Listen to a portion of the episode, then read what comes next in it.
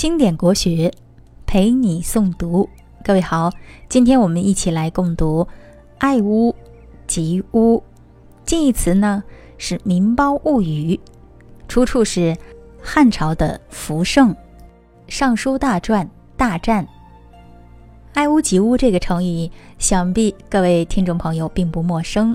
下面我们就一起来看“爱屋及乌”大致的含义是，比喻。非常喜爱某一个人，从而连带喜爱和他有关的人和物。商朝末年，纣王残暴无道，搞得百姓困苦不堪，怨声载道。商纣王死后，周武王心中仍觉得不踏实，他召见了姜太公，问道：“进了殷都，对旧王朝的示众，应该？”怎么处置呢？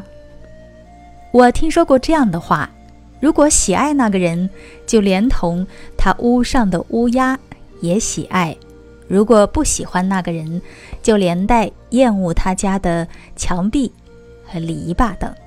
这意思很明白，杀尽全部敌对分子，一个也不留下。大王，你看怎么样？姜太公说。周武王认为不能这样。这时，少公上前说：“我听说，有罪的要杀，无罪的要让他们活。应当把有罪的人都杀死，不让他们留下残余力量。大王，你看怎么样？”周武王认为也不行。这时，周公上前说道。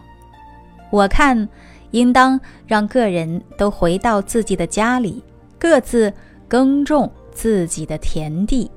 君王不应偏爱自己旧时的朋友和亲属，应用仁政来感化普天下的人。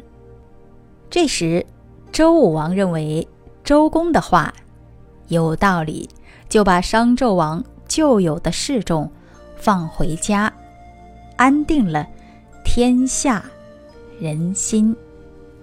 大家也知道，历史证明了周武王的决定是正确的。